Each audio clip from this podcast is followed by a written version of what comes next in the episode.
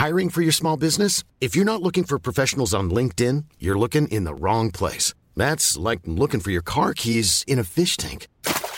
LinkedIn helps you hire professionals you can't find anywhere else, even those who aren't actively searching for a new job but might be open to the perfect role. In a given month, over 70% of LinkedIn users don't even visit other leading job sites. So start looking in the right place. With LinkedIn, you can hire professionals like a professional. Post your free job on linkedin.com slash people today.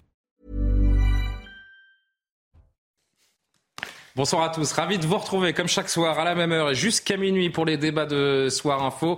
Une émission qui démarre dans quelques secondes, juste après le rappel de l'essentiel de l'actualité. Bonsoir Mathieu Devez. Bonsoir Julien, bonsoir à tous. Gérald Darmanin affirme que huit projets d'attentats ont été déjoués en France depuis le début de l'année. Selon le ministre de l'Intérieur, ces projets d'attentats sont souvent, pour ne pas dire quasi exclusivement d'origine islamiste. Il précise tout de même que des groupuscules d'ultra-droite et d'ultra-gauche peuvent aussi se montrer dangereux. Un policier sérieusement blessé dans le Nord après un refus d'obtempérer. Hier, vers 23h30, un véhicule a percuté un agent de police. Après avoir refusé un contrôle des douaniers, il a ensuite pris la fuite. Le policier souffre de multiples fractures aux jambes et le conducteur du véhicule transportait de la drogue. Âgé de 29 ans, il a été interpellé et placé en garde à vue. L'émotion des rescapés au procès de l'accident de car scolaire de Millas dans les Pyrénées-Orientales. Le 14 décembre 2017, un car scolaire est violemment percuté par un train régional qui le coupe en deux.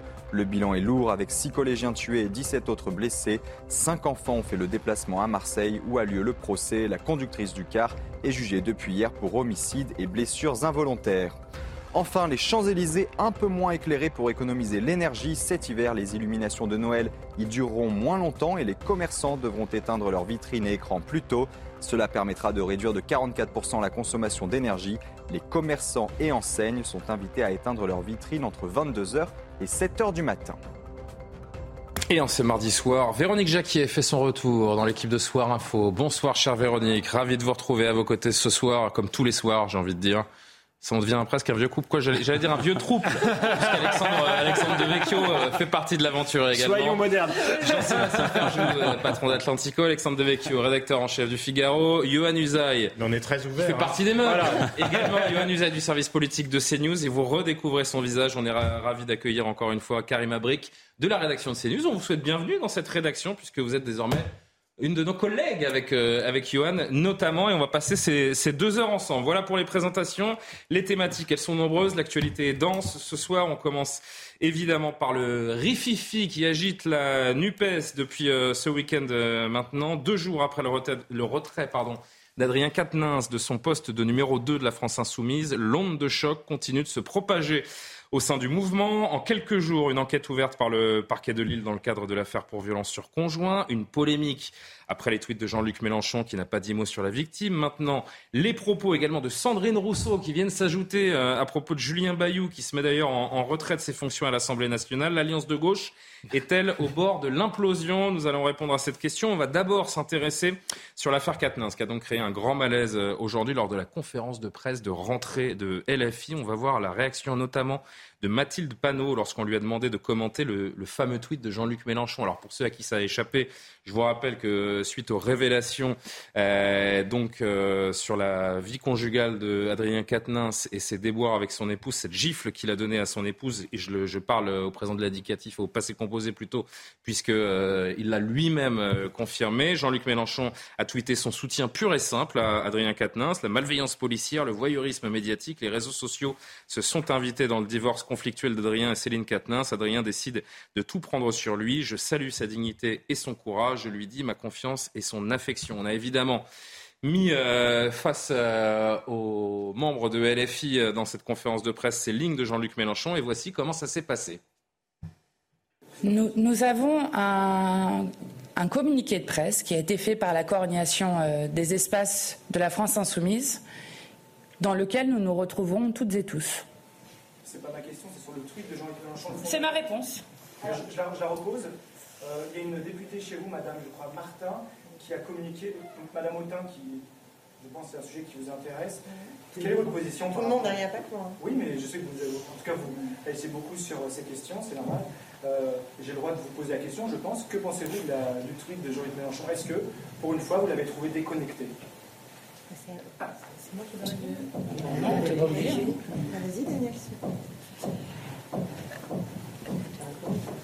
Je pense que ce, que nous, ce sur quoi nous voulons insister, c'est le fait que c'est euh, euh, l'expression euh, politique qui a eu lieu ce week-end, notamment d'Adrien Quatennens, et a révélé une situation grave que nous, prenons, que nous avons pris très au sérieux, d'où le communiqué de presse de la coordination des espaces du mouvement, qui dit clairement que, en tant que mouvement féministes engagées sur des questions de lutte contre les violences faites aux femmes, euh, la mise en retrait d'Adrien Quatennens était nécessaire. Je ne sais pas si le bateau LFI a d'ores et déjà coulé, mais il tangue, euh, Johan Usaï. C'est ce qui s'appelle être dans l'embarras. Ça craquelle de partout à LFI. Commentaire. Moi, ce qui m'a interpellé sur cette image, c'est le regard d'Alexis Corbière, qui se trouve au second plan, qui à aucun moment ne regarde la salle. Il ne regarde pas du tout le journaliste qui pose la question. Il regarde sur le côté. Quelquefois, il regarde ses chaussures. Enfin, c'est assez ahurissant. Moi, c'est vraiment ça qui m'a interpellé. Alors, au-delà, bien sûr, du, du discours, on sent bien sur le fond que personne ne répond vraiment aux questions. Néanmoins, quand même, on constate, et vous l'avez dit, que ça tangue. Pourquoi? Parce que pour la première fois depuis la création de ce mouvement, la France insoumise, pour la première fois, Jean-Luc Mélenchon n'est pas soutenu par l'ensemble des membres. C'est que personne aujourd'hui n'est allé parler aux journalistes, n'est venu devant les caméras, salle des quatre colonnes, pour dire aux journalistes, nous soutenons Jean-Luc Mélenchon. Il a eu raison de faire ce tweet, ou alors personne n'a pris sa défense publiquement, et encore moins en coulisses, puisqu'on sait bien qu'en coulisses, beaucoup sont critiques vis-à-vis -vis du leader des insoumis. Et ça, c'est la première fois que ça se produit. Jean-Luc Mélenchon contesté. Le numéro 2, celui qu'il considérait comme son dauphin, en tout cas une des figures très fortes de la France insoumise, sur le banc de touche, Adrien Quatennens. Donc on voit bien que c'est un parti aujourd'hui qui est en manque de leadership et dont l'avenir euh, est quand même plus incertain qu'il y a encore quelques semaines. Ce que dit Johan est, très juste, euh, Véronique Jacquier. Je voudrais ajouter également que ces personnalités-là que l'on vient de voir, elles sont extrêmement fortes. Mathilde Panot, Clémentine Autain, Daniel Obono, les grandes féministes bridées, bridées. On a l'impression qu'elles sont terrorisées par le spectre de Jean-Luc Mélenchon qui plane au-dessus de leur tête. C'est hallucinant. Oui, mais justement, la scène est intéressante parce que ça révèle des choses du fonctionnement de la France insoumise et de Jean-Luc Mélenchon en particulier. C'est-à-dire que c'est pas un parti d'ailleurs, hein, c'est un mouvement qui est complètement autocratique et, il y a une info finalement, il y a un message subliminal à partir de cette scène. C'est que Jean-Luc Mélenchon n'a pas du tout de, l'intention de se retirer de, la vie politique. Souvenez-vous, il, avait laissé entendre qu'il ne serait pas là en 2027. Bah là, ce soir, on a bien compris que c'était toujours le patron et qu'il allait rester le patron. Euh, alors après, il y a aussi la culture. Non, il y, a, le chef, mais il y a la culture du chef avec la culture machiste que ça sous-entend aussi puisque euh, dans le fameux tweet premier tweet de soutien à Adrien Quatennens, il n'y a pas un mot euh, pour, euh, pour l'épouse d'Adrien Quatennens. Voilà, alors après, évidemment, elle a fait du rétro-pédalage.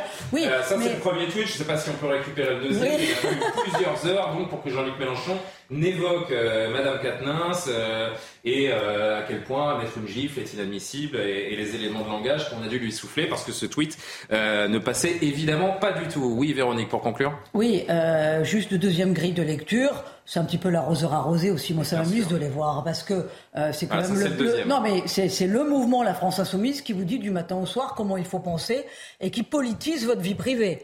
Donc là, c'est quand même tragicomique pour eux, mais, mais c'est drôle en même temps. À travers cette séquence, Alexandre de Vecchio, ils deviennent totalement inaudibles. Les grandes féministes qui se taisent sur, une, sur un sujet tel que celui-ci des violences conjugales, mais on marche sur la tête en fait. Effectivement, c'est cocasse et c'est euh, même pas les arroseurs arrosés, c'est les, les, guillotineurs euh, guillotinés parce que c'est quand même des coupeurs, surtout des coupeuses euh, de tête. Mais si on veut aller au-delà, euh, il faut aussi dire que, en réalité, la France insoumise a été piégée par une ligne néo-féministe radicale qui est une ligne dangereuse. Euh, moi, c'est ce qui m'inquiète.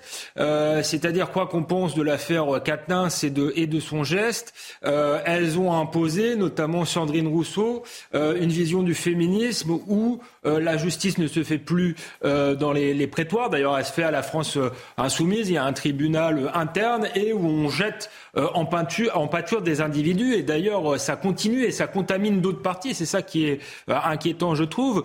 sur Julien Bayou. Alors peut-être qu'il se retire parce qu'il sait qu'il a des choses réelles et lourdes euh, à se reprocher, mais enfin c'est sur un déballage. Dans quelques minutes, on va y revenir. vraiment qu'on prenne oui, non, mais... vraiment sur l'influence de Jean-Luc Mélenchon, le cas d'Adrien Quatennens et en effet Sandrine Rousseau euh, sur Julien Bayou. Il y a, alors, certes, trois chapitres dans Certes, il y a l'influence de Jean-Luc Mélenchon, on la voit de toute manière, c'est le meilleur là-dedans. Euh, le, deuxième qui était intéressant, c'était Quatennens, il est sur la touche. Là, on voit bien qu'on a affaire à, plutôt à une secte qui n'a pas d'avenir politique sans sans Jean-Luc euh, Mélenchon. Mais Jean-Luc Mélenchon, certes, est un chef autoritaire, mais je crois qu'il a été malgré tout dépassé par sa base. Je crois que ses idées euh, d'un féminisme... Quand vous voyez, quand vous voyez des, des, des, personnalités aussi, aussi fortes dans ce mouvement que celles qu'on Oui, mais il a été quand même contraint de suivre... Euh, il a quand même été contraint de suivre une ligne qui, à mon avis, n'était pas la sienne, d'un féminisme radical. Encore une fois, il y a des combats féministes importants, mais le féminisme peut pas se, se mener comme ça, en sacralisant la parole des femmes, en en, faisant de la délation comme le fait Sandrine Rousseau. Et je pense que c'était pas la,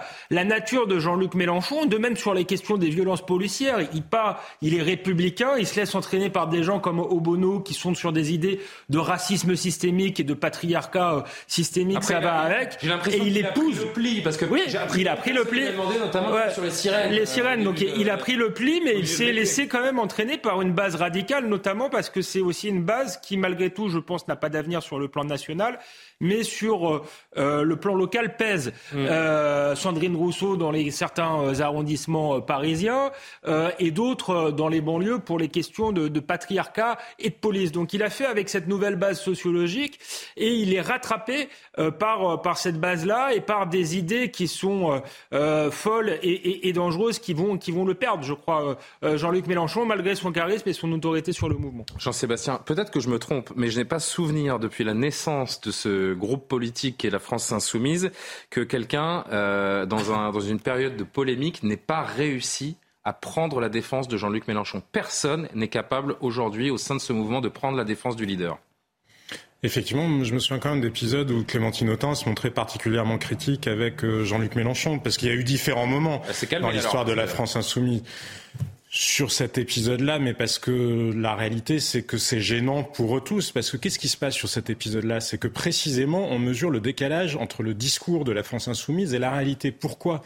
Parce que Céline Katnins, elle n'est pas allée voir la, cellule de violence sexuelle et sexiste, ou en tout cas, si elle est allée, ça n'est pas pour cette raison-là qu'on apprend l'histoire, c'est parce qu'elle est allée porter plainte dans les institutions de la République. et on voit bien. D'ailleurs, émis le souhait que cette affaire ne soit pas médiatisée. Mais on peut la comprendre et peut-être d'ailleurs que ça aurait pu euh, ou dû être respecté. Mais enfin, c'est un autre débat. Mais quoi qu'il en soit, on voit bien que la France insoumise, quand elle n'est plus en train de gérer les choses dans ses canaux parallèles, et ça, c'est profondément, en quelque sorte, anti-républicain. On le sait depuis l'affaire euh, Thomas Guénolé. Vous vous souvenez, ce politologue, même chose qui avait été convoqué.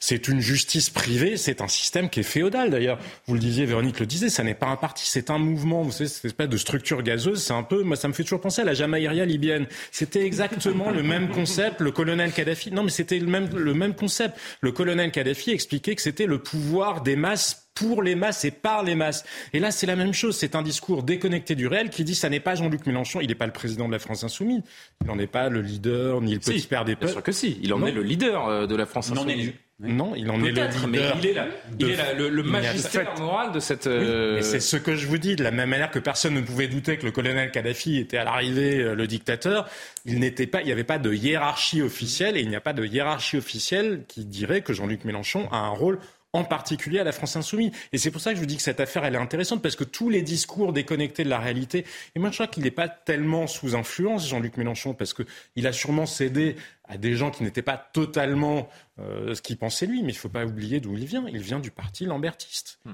Jean-Luc Mélenchon, euh, c'est l'extrême gauche, lambertiste, trotskiste, avec une vision... par le Parti socialiste tout de même oui, enfin, euh, d'autres ont eu euh, le même parcours en ne renonçant pas. Puis quand vous arrivez de toute façon à l'extrême gauche à l'arrivée, c'est que vous n'aviez pas dû beaucoup vous en éloigner en cours de route finalement. Et on sait bien que l'espèce de taquilla, en tout cas, fait partie aussi de la culture, euh, de la culture trotskiste. Et là, on voit bien que toute cette construction-là et la construction révolutionnaire de Jean-Luc Mélenchon, ben, elle se heurte de plein fouet à la réalité pour une seule raison. Céline Katnins n'est pas allée voir le comité des violences sexuelles et sexistes, elle est allée voir la police, une institution de la République. Karim Abrik Ben, en fait, moi, je repense à cette conférence de presse. Effectivement, il y a plusieurs couches dans ce dossier-là. Il y en a plusieurs.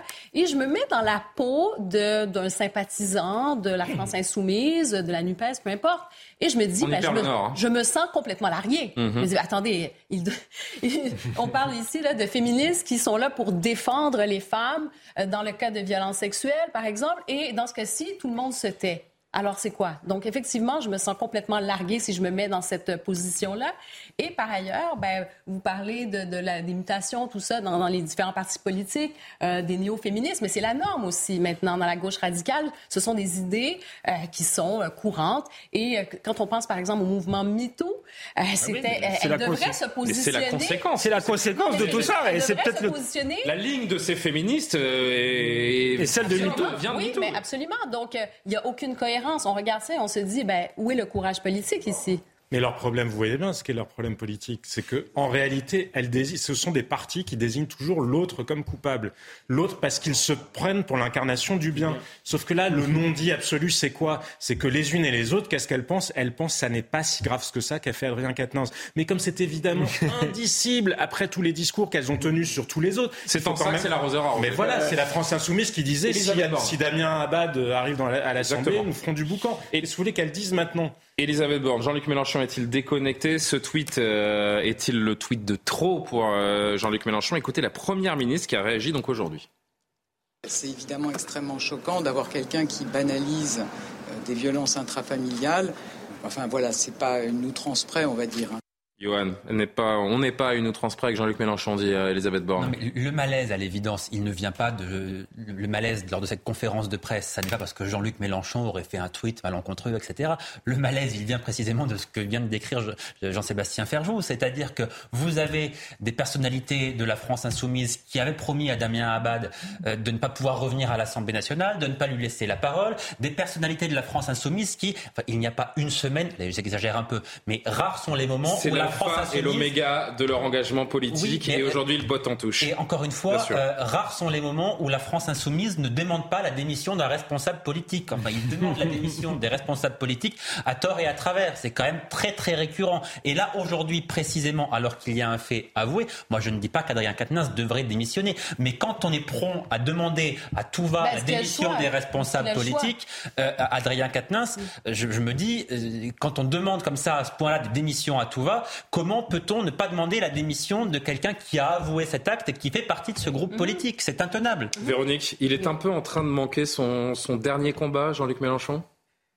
Euh, non, parce que sans doute peut-il le réussir. La preuve, il peut s'accrocher, il, a encore de l'autorité. Non, mais ça va s'effilocher par la base. On voit que la NUPES, déjà, il y, a, le sujet en soi de la NUPES.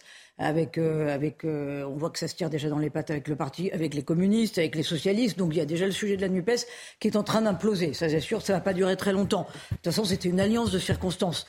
après, la France insoumise, franchement, il y a peut-être beaucoup d'appelés parmi ses amis, mais il y, a peu d'élus pour le remplacer. Enfin, moi, ce, ce, ce fonctionnement très autocratique et cette super incarnation, je, je ne vois pas euh, qui, peut, euh, euh, qui, qui, peut arriver derrière, surtout s'il ne lui prépare pas la place. Mais en règle générale, il faut toujours tuer le père hein, pour y arriver.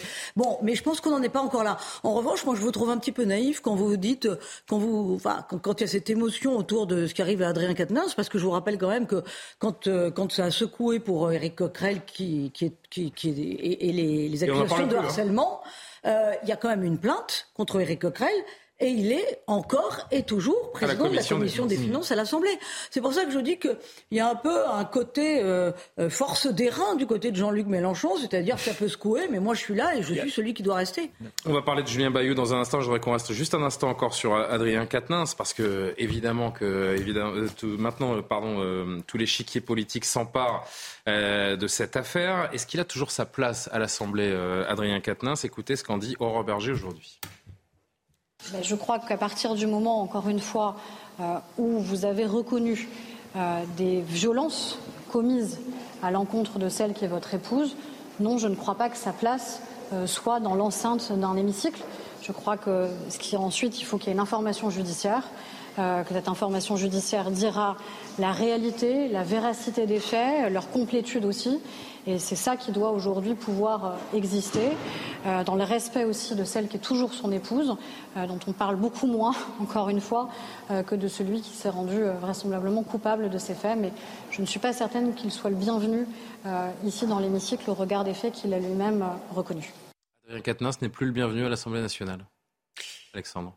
Je pense que ça va être compliqué pour lui parce qu'il a été contraint à un, tel déballage que cette histoire de gif, même si demain euh, la justice considère qu'il n'y a rien, même si sa femme euh, a l'air de ne pas vouloir médiatiser l'affaire, euh, il sera pour toujours l'homme à la gifle. Et c'est là où, sur le fond, tout ça me, pose problème, même si effectivement on peut se réjouir des, arroseurs arrosés, et on voit bien que faire la morale en politique, ça ne paye jamais. Mais si on veut aller au fond des choses, vous parliez tout à l'heure du mouvement MeToo, c'est là où on voit la dérive d'un mouvement qui ne fait plus appel aux institutions, qui ne fait plus appel à la justice et qui décide euh, de, de, faire un tribunal médiatique et ça me pose beaucoup de problèmes. Donc euh, je pense qu'Adrien Quatennens aura du mal à s'en sortir, mais je suis pas sûr que la démocratie euh, en sortira grandie, même si on peut se réjouir de l'espèce d'implosion de la France insoumise, même si je suis pas aussi, je partage ce qui a été dit, peut-être que Jean-Luc Mélenchon euh, peut s'en sortir parce que dans une secte, euh, on est sous influence du gourou. Si le gourou est très fort, on oublie vite les contradictions et on se met derrière le gourou. Et pendant ce temps-là, euh, Sandrine Rousseau, elle continue de, de souffler sur les braises. C'est l'affaire dans l'affaire, c'est à tiroir en fait tous les jours. Il y a une nouveauté. Elle rapporte hier chez nos confrères de France 5 avoir reçu chez elle une femme accusant Julien Bayou, secrétaire, secrétaire national d'Europe Écologie Les Verts, de comportement de nature à briser la santé morale des femmes. J'ai reçu très longuement chez moi la compagne de Julien Bayou. Il y a des comportements qui sont de nature à briser la santé morale des femmes. Des femmes. Elle était vraiment très déprimée. Elle a même fait une tentative de suicide quelques semaines euh, après tellement elle allait mal. Si vous pensez que le problème vient de telle ou telle parole féministe, ça c'est une réponse à Clémentine Autain, euh, plutôt que des personnes qui exercent les violences du système qui s'en accommodent, vous faites partie du, euh, du problème. Est-ce qu'elle est choquante, de nature à nous choquer cette, euh, cette séquence de Sandrine Rousseau qui profite d'une émission de télévision pour balancer une affaire privée sur la, sur la place Si on était Jean-Luc Mélenchon, on ferait un tweet sur la malveillance, la malveillance des policiers, ça serait la malveillance de Sandrine Rousseau. Mais nous ne sommes pas Jean-Luc Mélenchon. mais je trouve que moi, ça me met assez mal à l'aise en réalité, parce que d'abord elle déballe sur un plateau de télévision. Alors pardon, excusez-moi, euh, Johan, Julien Bayou, je donne l'info du soir, quand même, parce que c'est le développement du soir, se met en retrait de la coprésidence du groupe écologiste euh, à l'Assemblée, ce qui ne vaut pas, disent ELV, euh, e une démission. C'est une mise en retrait le temps de l'enquête pourquoi est-ce que c'est malaisant en quelque sorte? Parce que d'abord, elle livre des détails euh, plus privés, enfin une tentative de suicide comme ça sur un plateau de télé sans qu'on ait les faits, sans peut-être même d'ailleurs que la personne concernée soit d'accord pour la révélation de ces faits. Elle le fait, mais si elle a reçu cette personne en très grande souffrance, victime de violences conjugales, pourquoi n'a-t-elle rien dit? Pourquoi le dit-elle seulement aujourd'hui? On l'a envoyé vers la police. Enfin, je, vous rappelle, elle a des options. Elle est députée de la République, elle peut saisir le parquet, elle, peut faire un a, Pardon, elle, elle a obligation. Elle peut faire à la télévision. Non, elle ne peut pas. Elle a obligation de saisir le parquet en réalité. Elle, si elle avait connaissance de ces faits, elle aurait dû saisir le parquet. Elle ne l'a pas fait. Elle le fait là sur un plateau de télé. Pourquoi le fait-elle? Est-ce que c'est la féministe qui le fait? Elle se dit je prends la défense des femmes. Est-ce par féminisme ou est-ce par opportunisme? Parce qu'on sait bien aussi qu'il y a une élection à Europe Écologie Les Verts, que Sandrine Rousseau aimerait bien placer euh, un, proche de Julien Bayou. Pourquoi est-ce qu'elle le fait à ce moment-là? Voilà. Tout ça m'interroge quand même beaucoup, voyez-vous. Ben, pour moi, je pense qu'il y a toujours une question de stratégie et il y a une question aussi, bon, elle, euh, son dossier, c'est les femmes, donc il y a effectivement ces deux parties-là. Mais si je reviens, par exemple, à ce qui s'est passé... Bah, peut-être, ouais, ça c'est autre chose aussi. Mais si je reviens, il y a quand même une distinction à faire. Donc moi, j'ai aussi ce malaise sur euh, sa vie privée de cette dame. Euh, quand vous dévoilez des informations sur la santé mentale, il y a quand même quelque chose, disons, de très, très intime ici. Alors, est-ce qu'on va déballer comme ça pour protéger une femme? À l'inverse, je pense que c'est plutôt l'inverse qui se produit. Par ailleurs, pour Katniss, on va quand même se rappeler qu'il a admis euh, certains faits. Bien sûr. Pas? Il a, lui-même dit dans un communiqué qu'il avait giflé son épouse. Et le risque après, c'est cette espèce de banalisation aussi de la violence. Euh, si on se dit, ben, finalement, euh, ce n'est que ça, alors c'est quoi la gradation? On va où? On, analyse quel, quel, quel, geste est grave, quel geste est moins grave. Donc, il y a quand même à chaque année, hein, si on regarde les chiffres, plus de 200 000 femmes qui affirment et qui, qui portent plainte pour des violences sexuelles, pour des violences conjugales conjugale. Donc, il y a aussi ce risque de banaliser cette violence. Et une forme de relativisation, en effet, par ces, par ces paroles. Juste un dernier mot sur Sandrine Rousseau. Est-ce qu'elle n'est pas en train de devenir la, la McCarthy des féministes? C'est la chasse aux sorciers façon Sandrine Rousseau? Je sais pas, en tout cas, visiblement, elle n'a plus beaucoup de surmoi parce que balancer comme ça à la télévision euh, sans avoir de, de, preuves factuelles. C'est-à-dire que cette affaire, justement, si on fait le distinguo avec l'affaire Katnins, d'un côté, il y a le parquet de Lille qui a ouvert une enquête préliminaire à la suite du dépôt de la main courante de l'ex-femme d'Adrien de, Quatennens, donc il y a des faits. De l'autre côté, il y a la parole d'une femme qui est allée voir une cellule, donc là il y a quand même un, un petit côté sectaire aussi, hein, on ne s'en remet pas aux institutions, on règle le truc entre nous, mais on balance à la télé. Donc moi, je trouve qu'il y a quand même un côté complètement surréaliste. Maintenant, moi, je ne connais pas Julien Bayou personnellement, mais j'ai envie de dire attention, parce que c'est quand même un homme de pouvoir, c'est un personnage public. Elle peut aussi avoir un pouvoir de nuisance en parlant de la sorte. Et, pardonnez-moi l'expression, on n'a pas tenu la chandelle. Voilà, donc pour l'instant, attention. On va marquer une première pause et pendant ce temps-là, pendant que les, grandes féministes de, la France insoumise euh, se taisent face aux déclarations de leur, de leur leader, eh bien, euh, des hijabs sont brûlés, des cheveux sont, sont coupés en, Iran et on n'entend pas évidemment ces, ces, mêmes féministes défendre la cause de, de ces femmes. On en parle juste après la pub. Restez avec nous. Le retour de Soir Info, juste après le rappel de l'actualité, il est 22h30 sur CNews. Mathieu Devez. Le gouvernement veut qu'un refus de demande d'asile soit synonyme d'expulsion automatique. Gérald Darmanin portera dans les prochains mois une nouvelle loi sur l'asile et l'immigration. Concrètement, le ministre de l'Intérieur veut changer la loi pour qu'une décision négative de l'Office français de protection des réfugiés et apatrides vaille décision d'expulsion sans même attendre un éventuel recours en appel. À Lyon, les mineurs ne pourront plus conduire de trottinettes électriques en libre service. Les deux entreprises habilitées à louer des trottinettes ont mis en place un contrôle d'identité. C'est une demande de la ville. Cette mesure intervient après une série d'accidents cet été. Enfin, quelques 300 entreprises en difficulté cet hiver selon le gouvernement. Ces entreprises françaises risquent de se retrouver en difficulté en raison de l'envolée des coûts de l'énergie. Ce sont les entreprises qui sont suivies par Bercy, très consommatrices d'électricité et qui n'ont pas pu renégocier leur contrat, a-t-on indiqué au ministère sans être en mesure de préciser le nombre d'emplois que représentent ces entreprises. Toujours en compagnie de Karim Abric, Véronique Jacqui, Alexandre Devecchio, Johan Usa et Jean-Sébastien Ferjou. Nous parlions en, première partie du malaise chez euh, LFI. Ces mêmes membres de la France Insoumise, est-ce qu'on les a entendus?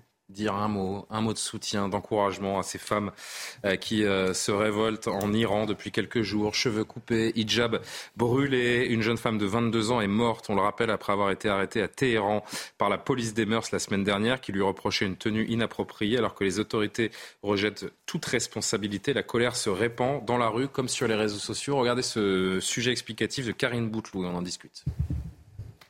Elles sont venues braver publiquement l'interdit en faisant tomber leur foulard. Avec ces Iraniennes, un vent de révolte souffle sur le pays depuis vendredi. Dans la rue, la foule scande des slogans anti-régime ou encore mort au dictateur, référence à l'ayatollah Ramenei, le guide suprême. C'est la mort de Macha Amini, trois jours après son arrestation par la police des mœurs et de la vertu, qui a provoqué cet immense élan de colère. La jeune femme avait été interpellée le 16 septembre au simple motif de cheveux dépassant de son voile. Les autorités parlent de crise cardiaque, mais les circonstances de sa mort restent floues. Un décès qui a relancé la controverse liée à cette unité chargée de faire respecter le strict code vestimentaire de la République islamique. Ce comportement de la police des mœurs n'est pas normal. Cette unité cause des morts. Je ne crois pas que ça colle avec les valeurs de l'islam. Je suis contre cette police. Elle veut faire respecter les valeurs de notre religion par la force. Ce n'est pas possible.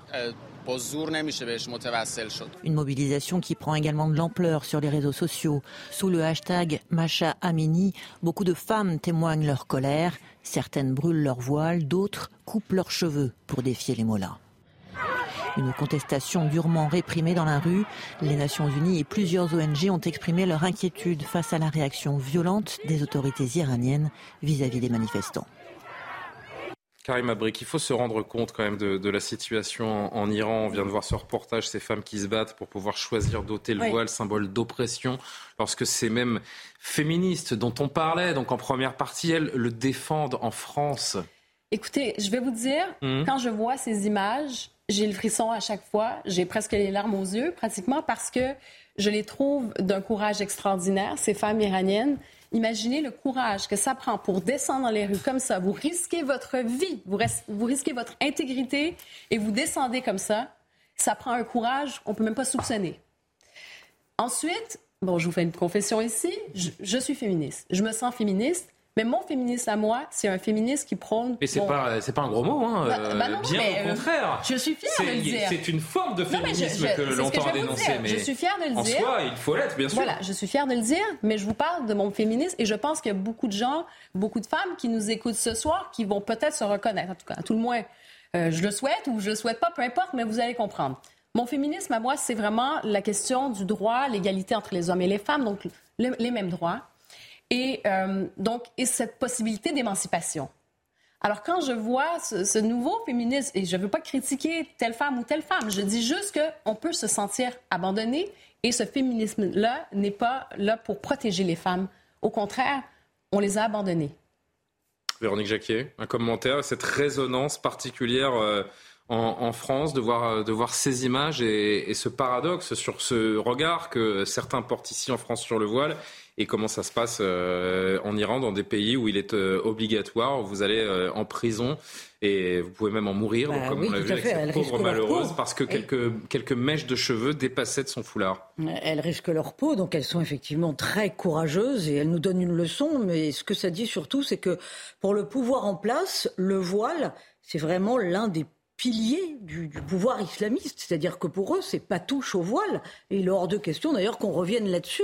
Et même si nous, nous avons un prisme un petit peu déformant parce qu'il y a des milliers de femmes qui manifestent, euh, à l'échelle du pays, ça reste visiblement, je ne suis pas une spécialiste, hein, mais ça reste visiblement, d'après ce que j'ai lu et entendu, euh, une tempête dans un verre d'eau. C'est-à-dire ça ne va pas faire basculer pour autant les choses, parce que ce n'est pas la première fois, malheureusement, euh, qu'il y a de la part de ces femmes des démonstrations de courage. Et bien, justement, après, ça tombe, je pense, dans notre cours aussi, de dire, de montrer à tout le moins notre solidarité. Oui, mais alors, il faudrait vraiment qu'il y ait une mobilisation internationale, et on eh en ben, est très, très, très loin. Oui, ça, je suis d'accord, on en est très loin. Mais parce que dès qu'on touche au voile, bizarrement... Je ne sais pas si on peut le retrouver il y a un communiqué du Quai d'Orsay sur ce qui se passe en Iran qui est très laconique, mhm, où mhm. on rentre vraiment pas dans. Il n'y a aucune véhémence, aucune prise de position véritable. si on peut le retrouver, on, on la dans quelques instants. Oui, allez-y, Véronique. Évidemment, évidemment, on voit de plus en plus de femmes voilées, plus que voilées dans notre pays. Mhm. et, ça nous interroge, y compris justement sur cette fameuse symbolique du voile qu'on a tendance à minimiser Or, on voit la façon dont le pouvoir le défend en Iran, c'est-à-dire un pilier du pouvoir islamique.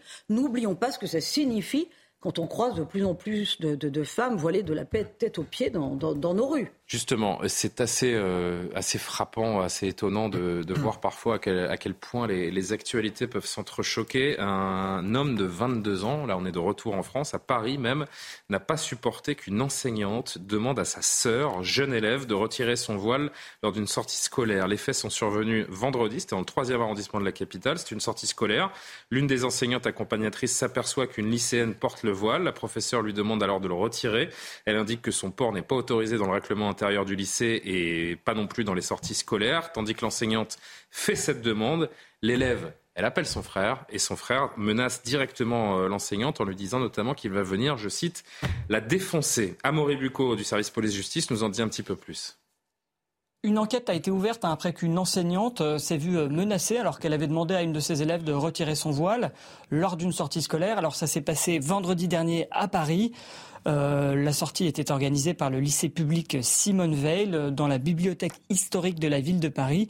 Et euh, c'était donc une élève en première de la section Bac Pro qui avait décidé ce jour-là de mettre son voile alors qu'elle ne le portait pas habituellement une professeure, un présente sur place, lui a rappelé que c'était interdit, puis lui a demandé de retirer forcément son voile. Mais l'élève a refusé, puis elle a contacté sa famille. Au téléphone, la mère de l'élève a donné raison à sa fille contre le professeur, et puis le frère de l'élève s'est adressé à l'enseignante et l'a menacé. Et puis il avait même visiblement l'intention de s'en prendre euh, physiquement euh, à ce professeur, puisqu'il s'est rendu au lycée de sa sœur, puis euh, du lycée, il s'est rendu à l'endroit où avait lieu la sortie scolaire. Il a heureusement été interpellé entre-temps par la police, hein, qui l'a placé en garde à vue pour menace envers une personne chargée d'une mission de service public. Quant à la professeure, hein, elle, a, elle a porté plainte et puis elle enseignait donc dans cette école le français et l'histoire. Et j'ajoute que dans, au cours de cette arrestation, euh, enfin pendant la garde à vue plus précisément, le jeune homme a déclaré au policier si quelqu'un touche ou demande à ma sœur d'enlever son voile dans la rue, je le tue. Il est convoqué à une audience ultérieure pour être jugé des chefs d'outrage, menace envers une personne chargée d'une mission de service public. Il a été libéré sous euh, contrôle judiciaire après sa, sa, garde à vue. Nous sommes en France et ça se passe comme ça, Alexandre Devecchio. Oui, c'est les faits. Moi, quand j'ai lu l'affaire, les faits sont pas très euh, surprenants. En réalité, vous, lisez le, livre de Yanis Roder qui, vient de sortir, qui s'appelle L'école, euh, la République euh, et la jeunesse. Il y a plusieurs cas comme ça. Il y a aussi une minorité de profs, mais il faut bien le dire, qui sont parfois complices, qui acceptent que euh, les jeunes filles restent voilées dans les établissements ou durant les. Peur, pardon, mais. Non, non, non, non. Ce qu'il explique bien, il explique bien que la très grande majorité des professeurs approuvent la loi qui a été votée en 2004 et qu'une petite minorité militant, militante, il y a même le, syndicat Sud envoie même les professeurs militants dans les mêmes établissements, euh, ferment volontairement les yeux. Ce sont des, généralement des gens actifs qui en plus font, font des blogs pour défendre mm. euh, les jeunes filles euh, voilées au nom de la liberté, encore une fois, euh, le paradoxe. Donc sur le fond de l'affaire, je ne suis pas surpris, mais effectivement qu'il ait été relâché, euh, on, on, on, peut être inquiet euh, parce qu'il est s'il est aussi bien surveillé qu'IQSM, pardonnez-moi, euh, ça peut être grave. Et effectivement, c'est l'imam, hein, l'imam qui dont on ne sait pas ce qu'il est devenu d'ailleurs. il a fait la une des journaux et puis vous, vous, remarquez qu'on l'a un peu oublié. Euh, IQSM, donc je. Gérald Darmanin, on parle plus. non, Gérald Darmanin, on parle plus du tout. Alors c'est vrai qu'on peut prendre, ne pas prendre ces mots au, sérieux. Si, si quelqu'un qui fait enlever le, le voile de ma sœur euh, je le tue. Euh, mais après Samuel Paty, on devrait malheureusement euh, le prendre au sérieux. Je ne dis pas que ce sera la même chose, mais ça peut plus, hallucinant ça peut plus passer. Ce, ce, garçon qui, dans les faits, alors après. Euh, évidemment, ça appartient au magistrat de, de, de décider. Dans les faits, c'est vrai que physiquement, il n'a rien fait. Ce ne sont que des menaces, des paroles, mais dans le contexte que nous connaissons. Bah, le contexte fait que face à la police, la, face à la police, il continue donc de proférer des menaces. Il n'a pas peur du tout. Au contraire, ça dit quand même beaucoup de choses de la situation. Ouais. Johan est, est, carrément C'est hallucinant, c'est hallucinant. On parle quand même de, de, Non, mais j'allais dire, c'est quand même des menaces de mort. c'est pas banal. Ah, c'est hallucinant. Parce que c'est vrai que dans le droit français, l'intention est presque aussi grave que le délit. Donc si vraiment il a l'intention de passer à l'acte ou s'il y a des menaces, en tout cas, c'est répréhensible. Donc ça peut faire l'objet d'une condamnation, très clairement. Euh, quoi qu'il en soit, la juxtaposition, pardonnez-moi, de ces deux actualités entre l'Iran et ce que l'on voit là dans cette école montre bien hein. que de toute façon, le voile ne peut pas être considéré comme étant un objet de liberté. Enfin, dire que le voile est symbole de liberté pour la femme, c'est une insulte à toutes ces femmes iraniennes qui sont en train de manifester en risquant leur en réalité. C'est pas, vous que, j'ai besoin de rafraîchir la mémoire. Lorsqu'Emmanuel Macron, et c'est même vous qui allez me la rafraîchir pour me dire exactement quand c'était, c'était je crois pendant la campagne, après un discours à Strasbourg, il avait rencontré cette jeune femme voilée, il était allé vers elle en lui disant vous êtes une féministe. Mm. Mm. Aujourd'hui, ce sont des mots qui résonnent de manière assez étonnante encore. Pardon de vous avoir coupé. en France, les femmes ont le droit la possibilité de porter le voile. C'est une liberté, d'accord, mais ça n'est pas un symbole de liberté. Dire cela, encore une fois, c'est une insulte à toutes ces, ces Iraniennes. Après, j'entends des personnes, j'ai entendu des, des gens aujourd'hui dire il faut dialoguer avec cette personne, il faut leur expliquer. Non, il n'y a pas de dialogue, il n'y a rien à dialoguer, il n'y a rien à céder, parce qu'encore une fois, ce sont des personnes qui tentent, qui vont essayer d'imposer leur choix. On ne dialogue pas. Là, c'est la fermeté, et j'espère que le rectorat va soutenir, va vraiment soutenir cette enseignante qui en aura besoin même symboliquement, que tous les professeurs sachent que s'ils sont confrontés à ce cas-là, ils auront le soutien de leur hiérarchie. C'est absolument important. D'ailleurs, on ne connaît pas du tout la situation de cette enseignante, si elle est soutenue par, euh, par sa hiérarchie, si, va, si elle va, si la prochaine fois que ça lui arrive, elle va oser de nouveau demander à une jeune femme, la même ou une autre, peu importe, d'enlever son voile. Personnellement, j'en doute, évidemment, Véronique. ce qui m'interpelle, moi, c'est que ça se passe en plein Paris, dans, euh, dans, un, quartier, dans un quartier, où c'est quand même Boboland. Hein. On n'est pas euh, dans la banlieue euh, où on pourrait penser qu'il y a ce type de manifestation.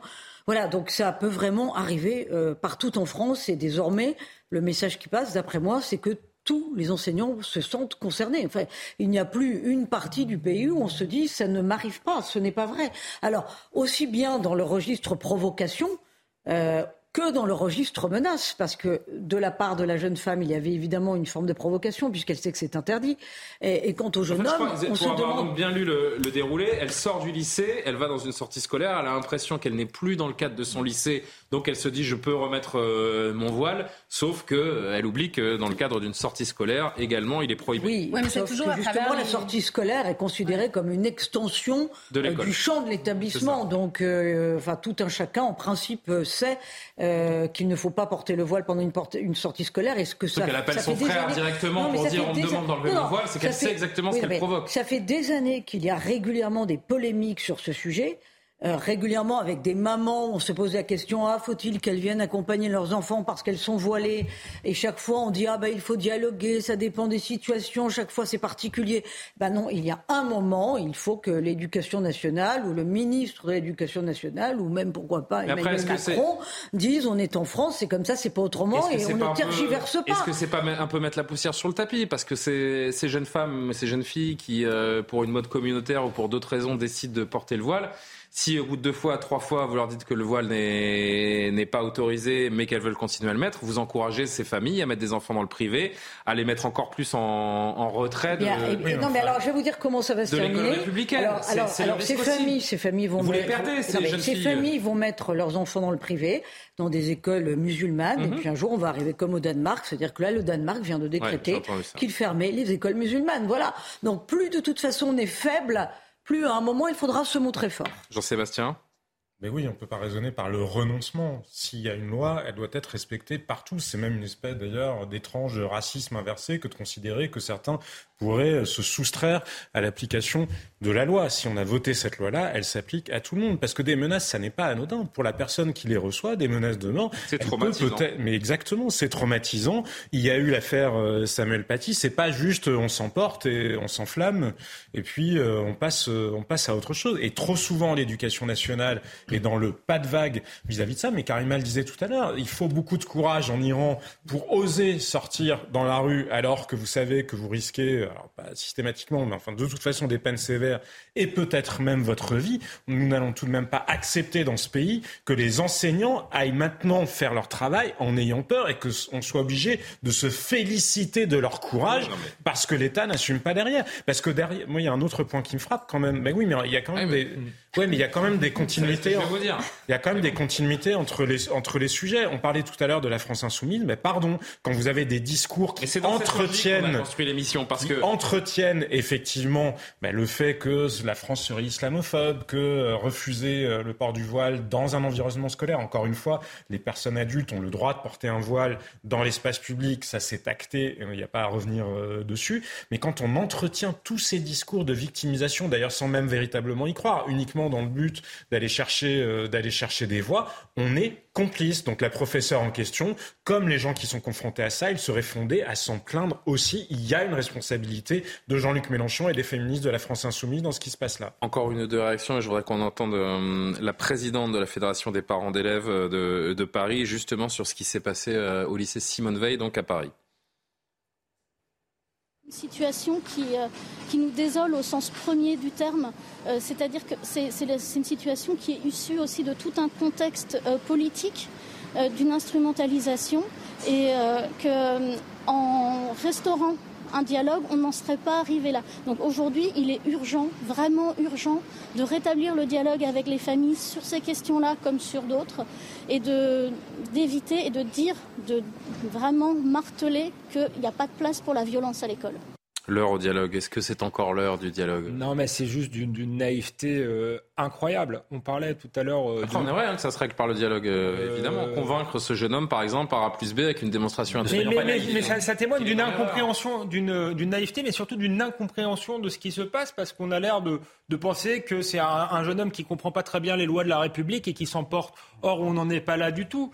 Vous l'avez bien montré dans la, construction de l'émission. Tout se tient. On, expliquait tout à l'heure qu'en Iran, le voile était un outil de contrôle social pour les islamistes. C'est aussi un outil de propagande. Et c'est exactement la même chose en France. Euh, hélas, heureusement, ils ne sont pas euh, au pouvoir, mais à travers le voile, ils testent la société française et ils testent euh, la République. Et d'ailleurs, depuis la loi de 2004, ce, qu'on voit, c'est qu'ils cherchent d'autres tenues. Il y a des abayas qui ont fait leur apparition à l'école et ils veulent voir si la, la, la, République est ferme face à ça. Et donc là, on n'a pas quelqu'un.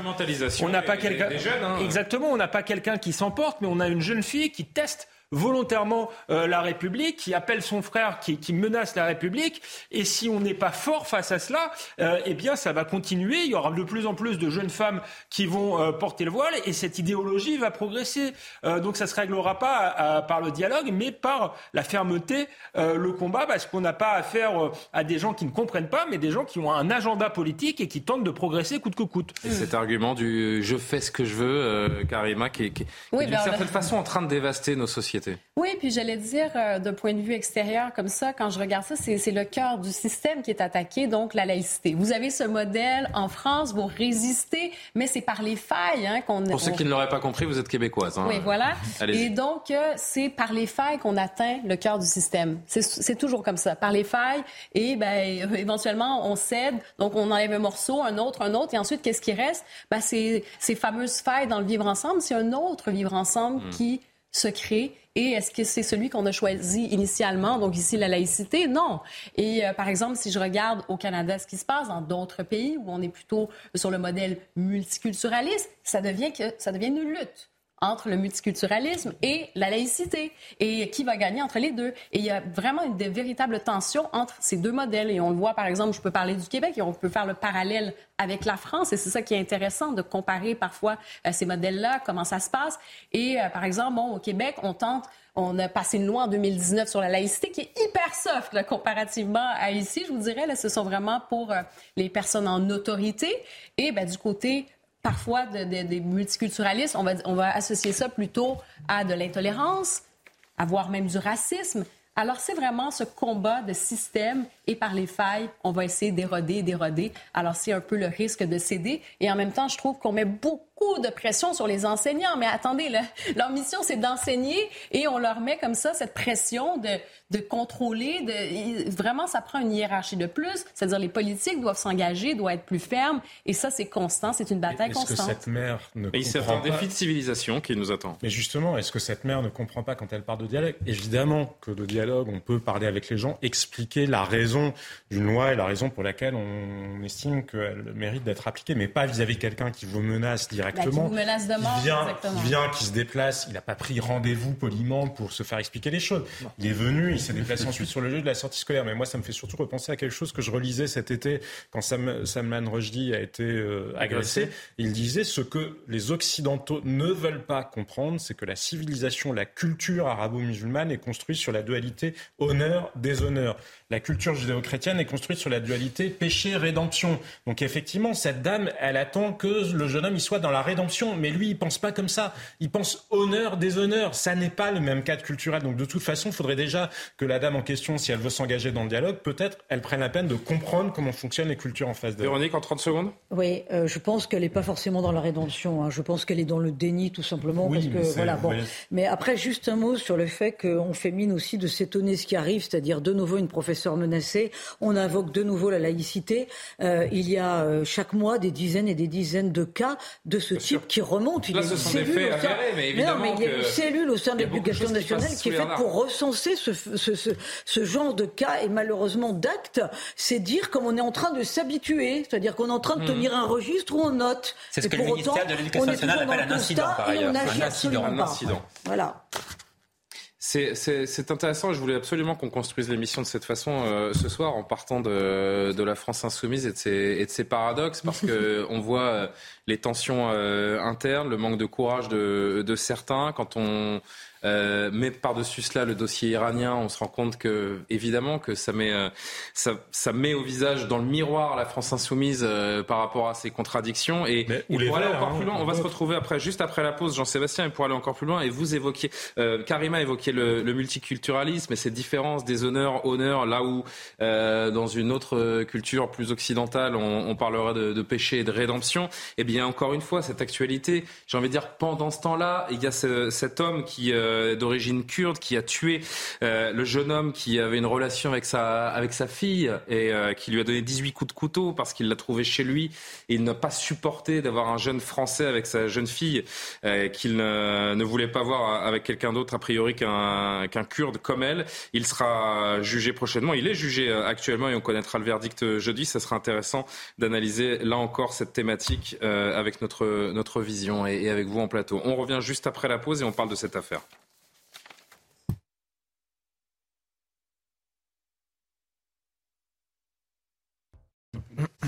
Il est 23h, toujours en direct sur CNews. Merci d'être euh, présent pour cette deuxième heure de Soir Info. On poursuit les discussions juste après le rappel de l'actualité. Mathieu Devez. Emmanuel Macron à la tribune de l'ONU à l'occasion de l'Assemblée générale à New York. Selon le président de la République, nous avons un choix simple à faire, celui de la guerre ou de la paix. Il s'exprimait ainsi sur la guerre en Ukraine. Emmanuel Macron fustige l'attitude de la Russie qui a selon lui violé la charte des Nations Unies en déclarant la guerre à son voisin le 24 février dernier. Gérald Darmanin affirme que huit projets d'attentats ont été déjoués en France depuis le début de l'année. Selon le ministre de l'Intérieur, ces projets d'attentats sont souvent, pour ne pas dire quasi exclusivement d'origine islamiste. Il précise tout de même que des groupuscules d'ultra-droite et d'ultra-gauche peuvent aussi se montrer dangereux. Les Champs-Élysées un peu moins éclairés pour économiser l'énergie. Cet hiver, les illuminations de Noël y dureront moins longtemps et les commerçants devront éteindre leurs vitrines et écrans plus tôt. Cela permettra de réduire de 44% la consommation d'énergie. Enfin, le gouvernement rend gratuit l'accès à la pilule du lendemain pour toutes. Les femmes pourront se la procurer sans ordonnance. Jusqu'ici, la contraception d'urgence était disponible gratuitement et sans ordonnance uniquement pour les mineurs. Le dépistage des infections sexuelles sera également gratuit, mais jusqu'à 26 ans.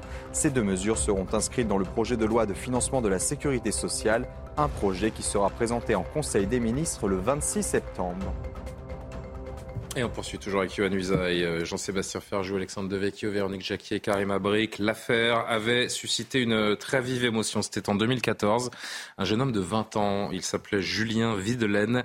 Il était tué de 18 coups de couteau par le père de sa petite amie d'origine kurde. L'homme ne supportait pas la liaison de sa fille avec un Français dans la foulée. Muhitin Ouloug, c'est son nom. Un Turc naturalisé français avait donc fui la France, rejoint la Turquie. Son extradition, quatre ans plus tard, avait enfin ouvert la voie à son procès qui se tient depuis hier à Beauvais et où l'on retrouve Noémie Schulz et Sacha Robin pour les développements du jour.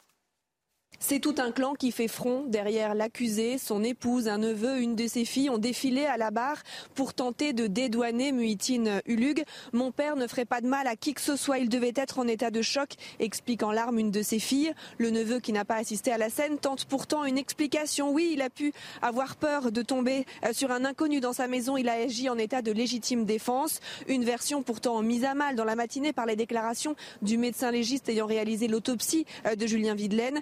Estime le, le, nombre de coups de couteau portés à 19. Il a décompté une trentaine de plaies, dont beaucoup de plaies de défense sur les bras, les mains. Julien Videlaine, affirme-t-il, n'a jamais été en position d'attaque. D'ailleurs, il a été retrouvé mort, recroquevillé sur lui-même. L'accusé sera longuement interrogé sur les raisons de ce déferlement de violence ce mercredi. En fin d'audience, il s'est contenté de ces quelques mots à l'attention de la famille de Julien Videlaine. Je leur présente vraiment mes excuses. Je suis vraiment triste. J'aurais aimé que ça ne se passe pas de cette manière. Je suis désolée. 19 coups de couteau. Alexandre Devecchio, c'est ce qu'on appelle, euh, encore une fois, on est dans la continuité de cette émission, euh, un choc de culture, de civilisation avec cette issue absolument macabre. C'est ce qu'on appelle une culture réellement patriarcale euh, et communautariste et raciste aussi, parce que Euh, voilà, quand on veut pas que sa, sa, sa fille euh, se, se, marie ou sorte euh, avec un Français, mais là aussi, ça fait réfléchir sur un type, sur, sur le féminisme aujourd'hui, parce que euh, évidemment qu'il y a des salauds de culture française qui, qui, battent leurs femmes, mais on est aussi confronté à une violence à l'égard des femmes qui, pour le coup, est réellement systémique et réellement liée à une culture qu'on a un contrôle total, au-delà même de la violence, c'est voilà. un contrôle total sur les femmes. Exactement, et, et qui est euh, un problème qui est importé euh, de l'étranger, et on aimerait entendre les néo-féministes sur cette question-là. Euh, la, la, question n'est pas simple à résoudre. Comment on fait à résoudre Comment on fait face à ces individus lorsqu'ils sont en France, euh, parfois avec la, la, nationalité française, et qui sont encore dans une culture qui est totalement en réalité euh, étrangère à la nôtre? C'est une vraie question, euh, et les féministes ne s'en, pas, ne s'en emparent pas du tout, alors qu'en réalité, aujourd'hui, malgré tout, les violences faites aux femmes, on sait que ça existe particulièrement dans certains quartiers qui sont justement régis par ces codes culturels là. Donc effectivement, encore une fois, euh, tout se tient, mais tant qu'il y aura un déni euh, des cultures, au nom d'un pseudo antiracisme et d'un pseudo féminisme qui est en réalité un racisme, parce que euh, les, les, les, racistes réels sont ceux qui pensent que les gens sont dans leur culture pour toujours et qu'ils ne peuvent pas évoluer, ou qui pensent euh, bah pareil que les femmes de culture étrangère doivent être voilées toute leur vie. En réalité, ce sont eux euh, qui sont anti-femmes euh, et qui sont euh, et qui sont racistes. Tant qu'on aura ce discours-là, euh, on ne, on, ne, progressera pas. Donc, il faut que tous les politiques prennent leurs responsabilités et enfin qu'il y ait tout un travail de l'État euh, pour faire une intégration à coup de marteau, parce que c'est ça la réalité. Euh, ça ne se résoudra pas le, par le dialogue, mais par un, un volontarisme sur l'intégration, sur ceux, encore une fois, qui sont là et qui sont de nationalité française. Pour les autres, ils n'ont rien à faire sur le territoire, comme c'était le cas euh, ici, et doivent être expulsés. Je signaler qu'à l'écran derrière nous, c'est le papa hein, de, de, Julien Videlaine que, que l'on aperçoit sur cette photo. Justement, il témoignait au micro de, de Noémie Schulz tout à l'heure, ainsi que euh, la sœur de, de la victime. Ils sont tous les deux très courageux et il se livre au micro de Noémie Schulz. Ça sera toujours un crime d'honneur. Maintenant, euh, le rôle de la défense, c'est normal, il faut bien qu'il trouve une excuse. Euh, il est dans son rôle, enfin, dans son rôle de défense. Sa fille était euh, prévue pour un mariage kurde, donc d'ailleurs, c'est assez relaté dans, les, médias et même, même dans, dans, les alentours de sa famille.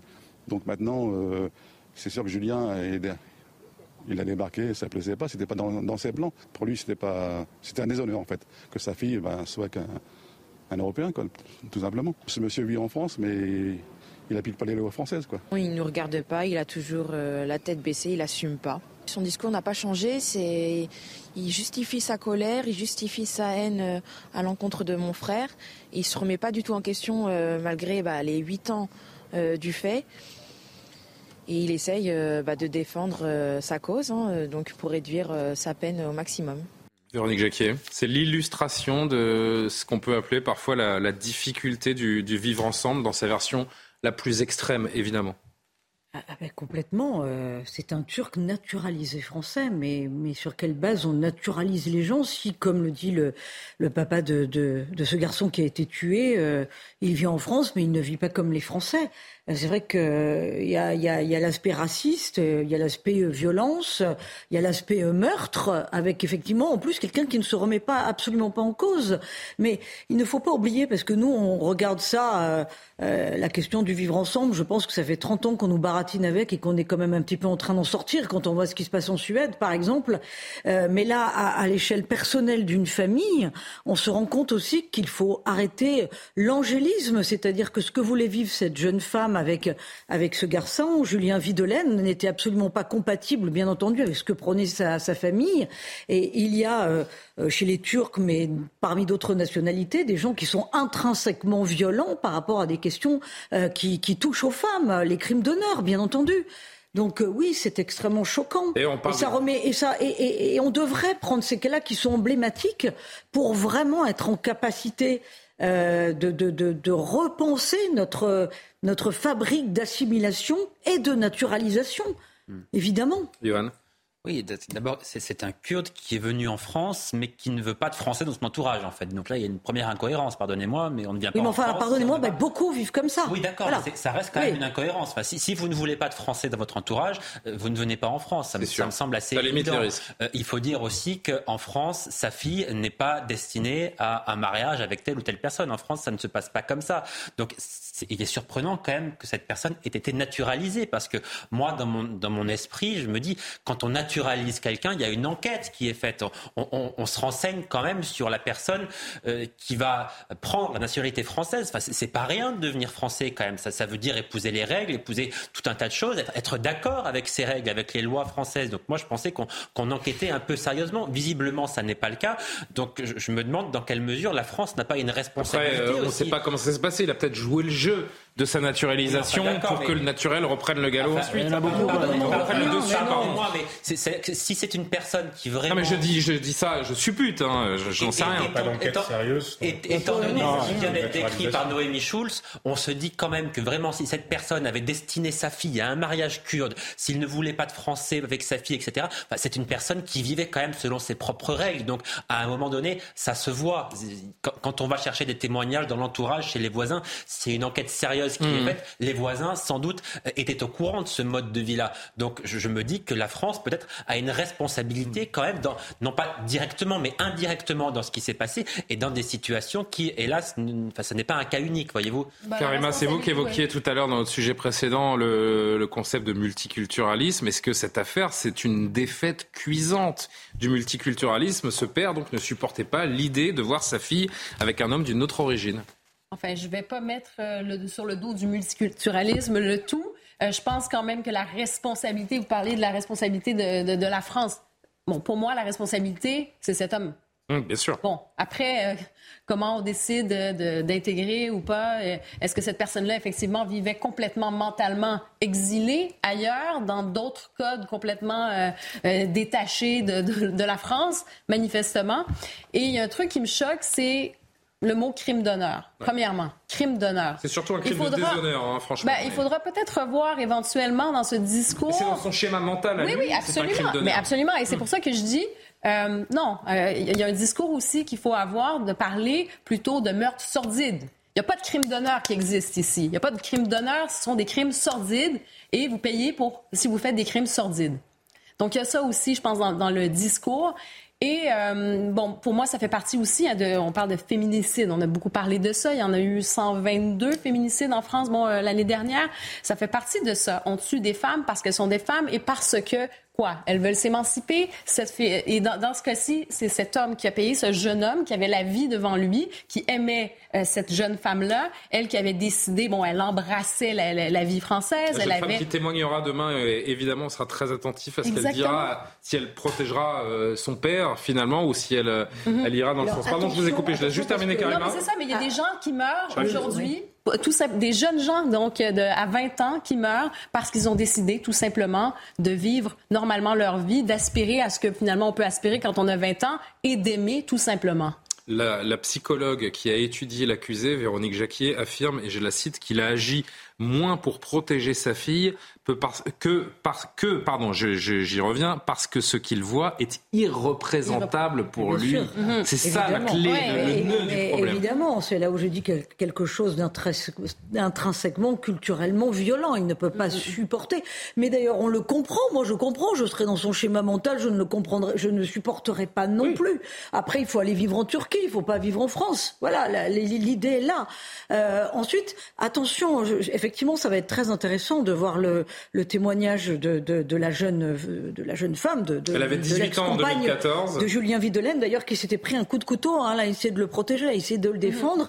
Mais lorsqu'il y a eu, euh, mais il y a quelques mois, euh, le, procès a été ajourné puisque elle tenait un discours euh, qui était complètement différent de celui qu'elle avait tenu temps, elle a revu son père. devant les mmh. policiers et elle avait protégé son père. Elle avait pris fait et cause pour son père. Donc là aussi, il y a quand même une prégnance culturelle, comme si finalement, bah, on lui avait mis un, un voile sur la pensée hein, et sur le cerveau pour dire bah, tu penses comme nous et, euh, et puis c'est terminé. Le, multiculturalisme, quand il est vécu comme ça, c'est plutôt nous vivons tous séparés, euh, mhm. Jean-Sébastien. Bien sûr, c'est une forme d'apartheid. Ça veut dire qu'il faut que les familles françaises en comprennent quoi? Si jamais votre fille, votre fils euh, sort avec quelqu'un d'origine étrangère, dans une famille euh, qui marquerait justement son rejet des valeurs françaises, et malheureusement, ce n'est pas totalement l'exception, bah dans ce cas-là, surtout interdisez à vos enfants de le faire. Mais le sujet, en plus, est beaucoup plus large que ça, malheureusement. Beaucoup, énormément de jeunes femmes, euh, parfois maghrébines, se voient reprocher par leurs frères, par leur père, le fait de fréquenter des gens, alors soit parce qu'ils sont, pour le coup, d'origine africaine euh, subsahélienne ou parce que David, tout simplement ils viennent d'une autre cité parce qu'on en est là hein, c'est ce... donc c'est une société d'apartheid. C'est une société d'apartheid et quasiment de bantoustan le racisme il est chez ceux qui au nom de la tolérance laissent s'installer ça. Parce que on le voit aussi sur les questions d'excision. L'excision c'est interdit en France. Alors avant il y avait des familles qui envoyaient leurs filles le faire dans les pays d'origine. Mais maintenant il n'y a même plus cette peur là donc ça se fait aussi en France. Et il n'y a pas de volonté de la République d'intervenir là-dessus. Et malheureusement, on voit bien que sur ces sujets-là, Emmanuel Macron qui disait qu'il n'y avait pas de culture française, quand il n'y a pas de culture française, comment voulez-vous, quand, vous, quand le président de la République envoie ce signal-là, comment le monsieur en question, qui est dans son schéma mental, comme on disait, il va se dire, bah, à quoi je m'assimile? C'est quoi euh, les valeurs euh, en question? Puisque si jamais on ne me tolère pas, c'est que la France est raciste, puisqu'il y a des gens qui lui expliquent ça en permanence. Donc vous voyez bien que je suis d'accord avec ce que vous disiez, Karima. Bien sûr que la responsabilité première, épouvantable, elle est celle du meurtrier, elle est toujours celle des gens qui décident d'agir. Mais, une forme Mais ça n'empêche pas que ça s'inscrit dans un contexte social et que ce contexte social-là, il faut, comme le disait euh, Johan, il faut que nous nous posions la question parce qu'il y a une lâcheté qui s'est installée. Et je vous dis, cette lâcheté-là, en réalité, elle est raciste. Euh, oui, je, je suis d'accord, c'est ce que je disais aussi sur le, le racisme des antiracistes, mais sur la responsabilité de la France, il faut rappeler, comme le fait souvent Malika Soral, que dans le Code civil, la condition de la naturalisation, c'est l'assimilation. Alors qu'on a un débat sur est-ce que l'assimilation, justement, c'est raciste ou pas. Malika Soral parle très bien dans ses livres.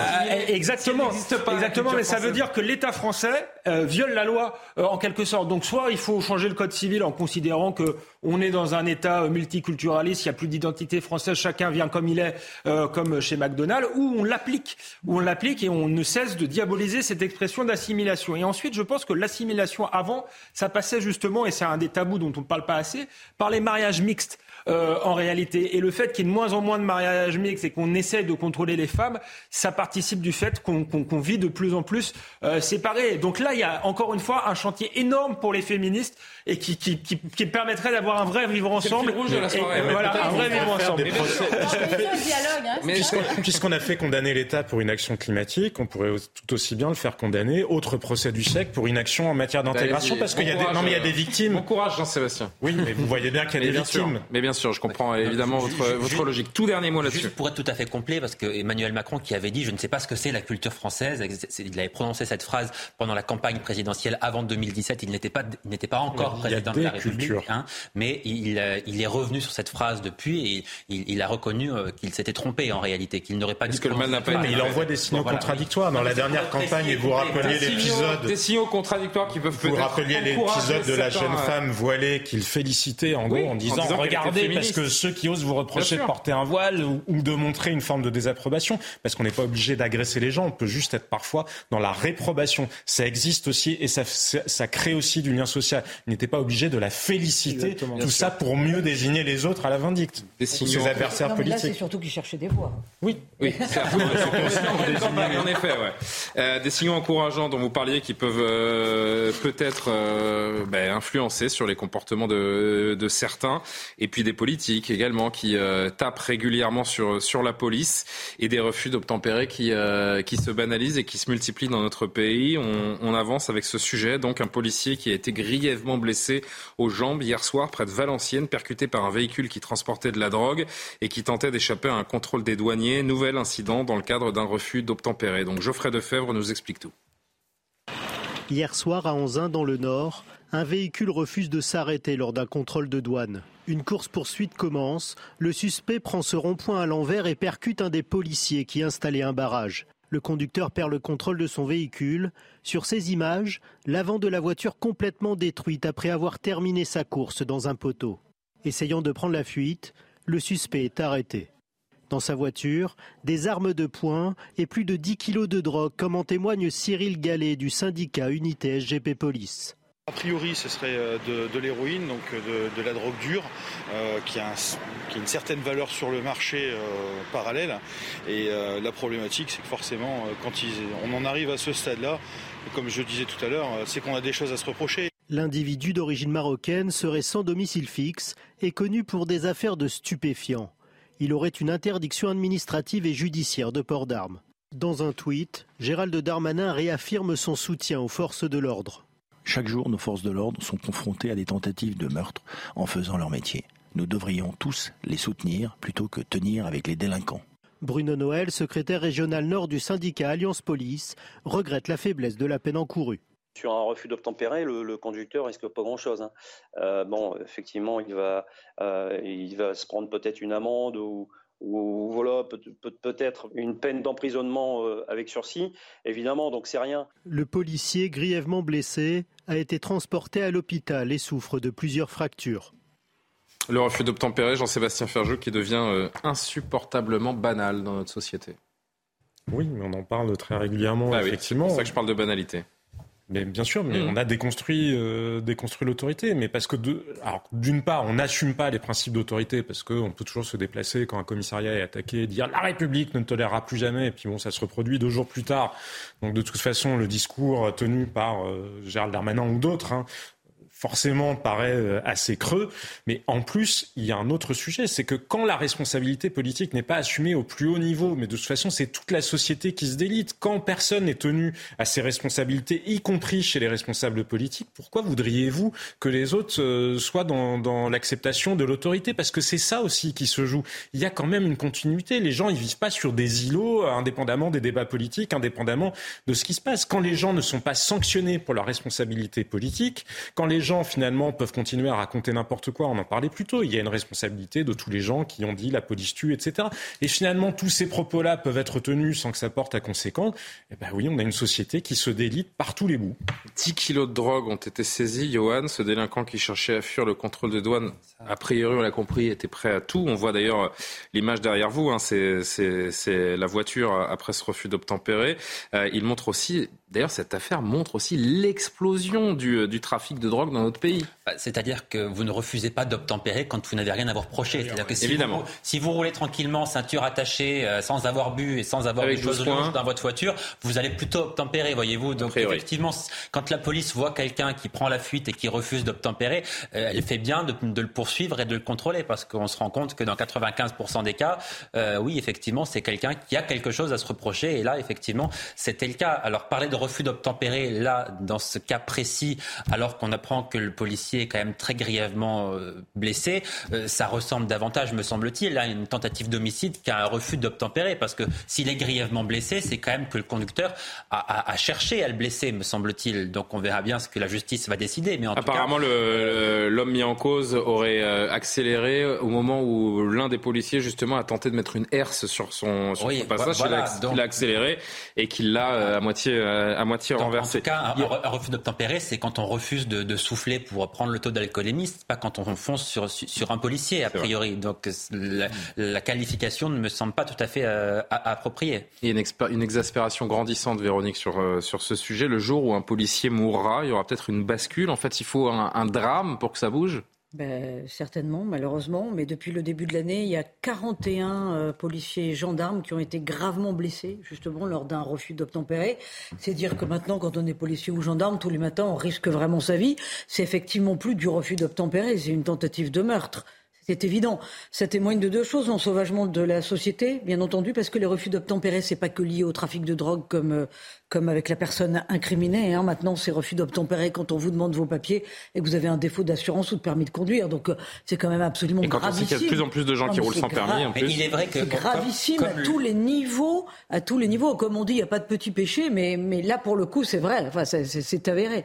Et les policiers ont affaire à cela euh, toute la journée. Euh, la deuxième chose, c'est qu'on le voit malheureusement dans les derniers faits divers liés au refus d'obtempérer, notamment quand ça touche au trafic de drogue. Il y a aussi la, la question de la délinquance et de, et de l'immigration. Le jeune homme n'aurait. Voilà, et de la récidive. Là, on cumule tous les cas. C'est-à-dire refus de tempérer qui s'assimile à, à, une tentative de meurtre, récidive et en plus personne qui n'aurait rien dû faire sur le territoire Puisque depuis février dernier, cet homme avait euh, faisait l'objet d'une obligation de quitter le territoire français. On ah continue la discussion sur ce sujet. On marque une dernière pause et on se retrouve en direct dans Soir Info. 23h30 de retour sur le plateau de Soir Info. On poursuit les discussions juste après le rappel de l'actualité. Mathieu Devez. Trois nouveaux vaccins adaptés aux variants Omicron ont été validés. La Haute Autorité de Santé donne son feu vert à deux vaccins élaborés par Pfizer et BioNTech et le troisième par Moderna. Cette nouvelle dose de rappel sera préconisée aux personnes à risque, à leur entourage et aux soignants. Une nouvelle campagne de vaccination est prévue cet automne. Le gouvernement veut qu'un refus de demande d'asile soit synonyme d'expulsion automatique. Gérald Darmanin portera dans les prochains mois une nouvelle, une nouvelle loi pardon, sur l'asile et l'immigration. Concrètement, le ministre de l'Intérieur veut changer la loi pour qu'une décision négative de l'Office français de protection des réfugiés et apatrides vaille décision d'expulsion sans même attendre un éventuel recours en appel.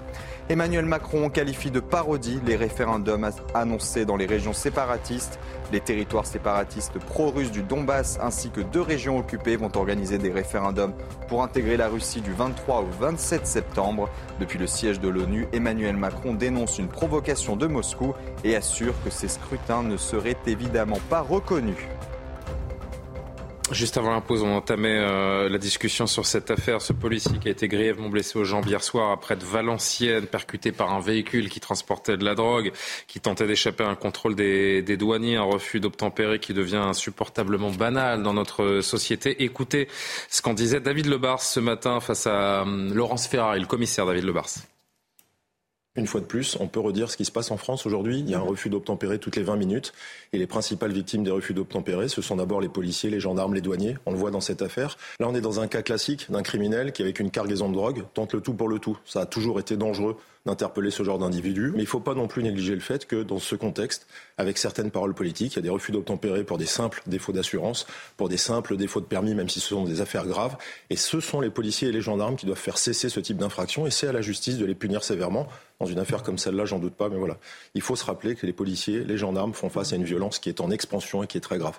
Alexandre Devecchio, le, le rapport à la police a, changé. Il n'y a plus cette crainte, cette forme de barrière psychologique qui euh, pouvait exister par le, par le passé. La parole politique, également une certaine parole politique coupable euh, de oui, oui, on, le répète à, on le répète à chaque fois. Effectivement, la, France insoumise a, légitimé euh, cette, euh, cette violence-là en expliquant que euh, l'État français était raciste, les policiers étaient racistes et tuaient. donc face à, des policiers qui tuent, on peut se sentir en état de légitime défense. Or, ça correspond nullement à la réalité, on le voit bien, mais je crois que c'est le symptôme de quelque chose de, de très grave en réalité, qui est l'effondrement de l'État français aussi. Il y a, a peut-être l'effondrement de la civilité élémentaire, mais c'est quand même la plupart du temps des cas, on ne le dit pas assez d'ailleurs, de délinquants en fait les refus d'obtempérer, des gens qui sont souvent reconnus par les policiers. Couvert de drogue, c'est pour ça que j'évoquais le, Exactement, donc c'est un fléau sur le fléau. Voilà, mais Autrefois, euh, les trafiquants, les caïds avaient quand même peur de s'en prendre euh, aux policiers. Aujourd'hui, c'est pas du tout le cas et ça montre que notre euh, État, l'autorité de l'État est affaiblie dans, tous les domaines. Et ça, c'est très grave, d'autant plus en France où l'État fonde quasiment la nation. Et quand, quand l'État est malade et faible, c'est la nation qui se disloque. Et c'est ce qu'on est en train de voir aujourd'hui. Karima Abric. Ben, J'allais dire, vous allez me permettre mon étonnement face à ces chiffres, face à ces refus d'obtempérer comme ça qui, qui, se produisent aussi fréquemment ici. Sincèrement, moi, je suis soufflée euh, par euh, la quantité, parce que j'observe, évidemment, comme vous, euh, l'actualité. Ça n'existe pas au Québec? je dis pas que ça n'existe pas, mais comme ça, honnêtement, je serais pas prête à dire non. Ça n'existe pas comme ça. Il y a encore, je dirais, cette, une certaine part, oui, peut-être de l'autorité, quoiqu'elle est de plus en plus contestée aussi. Et vous avez parlé de l'État français, mais je vous dirais qu'il y a quelque chose peut-être de l'ordre dans nos sociétés occidentales en tant que telles, euh, aux États-Unis, au Canada, et c'est un mouvement qu'on a beaucoup vu aux États-Unis aussi, tout le discours qu'on entend sur, par exemple, le définancement de la police, en disant ben non, il faut aller vers d'autres approches, hein, l'approche d'intervention plutôt sociale, euh, parce que la police est oppression. La police n'est pas protection. La police tue, on l'a entendu aussi.